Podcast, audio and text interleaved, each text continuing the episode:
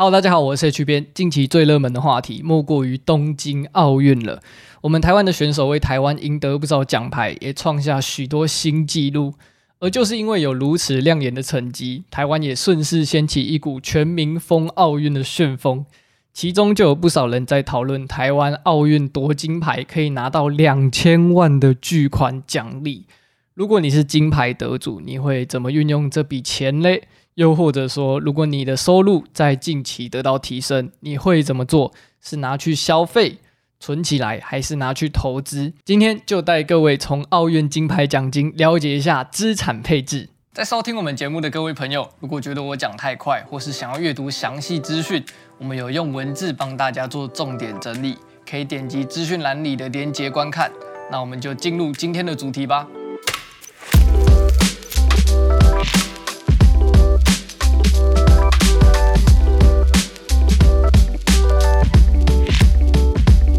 大家好，欢迎来到投资爆米花，我是你的主持人 H 编。台湾的奥运奖金是根据教育部的国光体育奖章及奖助学金颁发办法。我天哪，有够难念的！如果你在奥运比赛中夺得金牌，就有两千万的国光奖金可以领。银牌七百万，铜牌是五百万。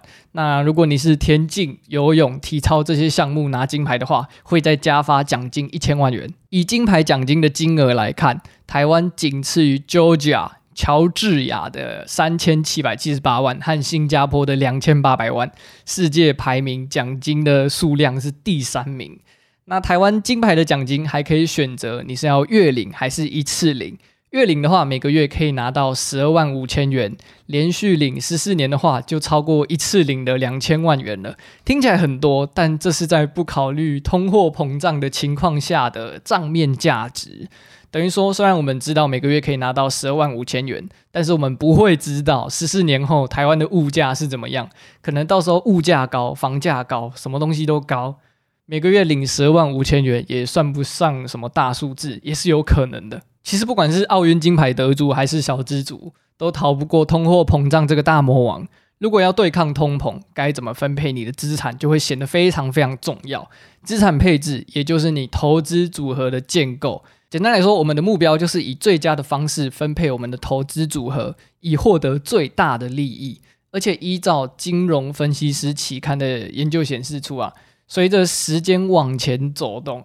资产配置的策略是影响投资绩效的主因，主因哦。那在找到适合自己的投资组合之前，必须在规划之前先好好了解自己，知道自己目前的财务状况是怎么样的。那这里大致上可以分成三个步骤给大家参考，分别是企划、建构、管理。那首先第一步是企划，就是要整理所有资产的损益表，目前有多少贷款，欠了什么债，还有手头。户头的现金有多少？投资项目的总价值等等。再来就是设定你做投资理财这个行为，你想要达到什么目的？再分成短期、中期、长期的理财目标来规划。那这些目标是什么？我们必须拿纸跟笔定下来，有个清楚的目标。有目标才会有动力。如果把目前财务状况和理财目标都整理好了，接下来才会是根据我们自己的风险承受度来选择我们的投资工具，像是 ETF、股票、房地产、债券等等，并且计算这些投资计划可能会产生什么样的复利效果。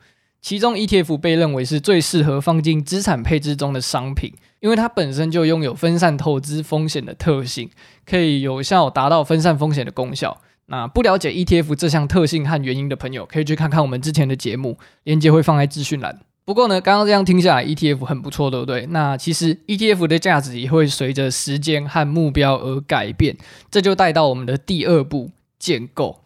只要有在做投资理财，都建议要固定每一季或是每年回头评估目前 ETF 投资组合的成效，然后也一定要确认一开始建立的配置和现在的差别，尽量不要太大。除非我们的收入或是经济状况有很大的突破或是变化，否则我们在做资产配置的时候，短时间内是不会有太大的变化的。那我们在回头评估的时候，可能就会依照目前市场的发展状况去重新挑选我们的标的，然后再最终选出几档做比较，然后挑出和我们目标条件相符的 ETF。OK，我们完成了初期的企划，中期的建构，最后一步就是管理，非常重要的管理。管理我们所获得的财富。随着时间的推移，人生每个阶段适合的 ETF 类型也都不太一样，管理财富的方法也会不太一样。从人生的岁数阶段来看，二十岁到四十岁算是我们冲刺人生财富的冲刺期。年轻就是本钱，要善用时间，有长期投资的优势。那资金多，能承担的风险也多。除了国内的 ETF 之外，可以观察看看国外的 ETF 有没有适合自己的标的。像是年轻的奥运金牌得主们，就可以用奖金透过投资复利滚出更多钱。像这样子，越早开始规划，然后执行，你就可以越早开始，不用为金钱烦恼。那过了年轻打拼的阶段，再来四十岁到六十岁是累积财富的阶段。这个阶段虽然薪资提高，但有可能因为已经有了家庭，每个月的孝亲费啊、子女教养费相关的支出也不少，所以这个阶段你有责任在身，资产配置就需要更保守一点，可以放掉一些波动大、风险比较高的组合，追求比较稳健的标的，最好是和国家经济发展状况挂钩的 ETF。等到六十岁退休以后，这个阶段应该就比较没有金钱压力了。如果你前面几个步骤做好的话啦，收益的来源都是靠资产投资，没什么其他收入，有足够的现金维持日常生活，就是这个阶段最大的目标。恭喜你顺利走完了资产配置的三个步骤：企划、建构、管理。这三个步骤大概也是人的一生在做资产配置的阶段。二十岁出头开始规划蓝图，然后三四十岁累积财富，最后在六十几岁退休时好好管理自己所获得的财富。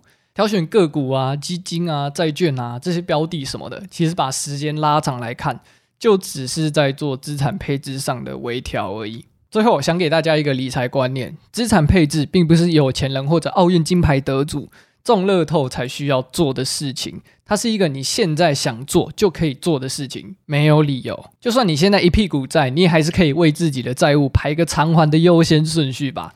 而且它并不复杂，就三个步骤给你参考：企划、建构、管理。我们之所以这么做，就是要确保自己投出去的资金有得到最稳妥的分配，才有办法跟预期的长期报酬维持一致。那在年纪大了、老了之后，也才能高枕无忧的过退休生活。所以，不要有理由，现在就开始做好资产配置。不管你今天是不是奥运金牌的得主。好的，今天的主题就分享到这里。如果这节节目有帮助到你的话，可以分享给你身旁的亲朋好友，也欢迎在各大 podcast 平台上订阅我们，也欢迎追踪我们的 IG 投资爆米花，我们会持续制作学习投资理财的好内容给大家。投资爆米花，感谢你的收听，我们下一集再见喽，拜拜。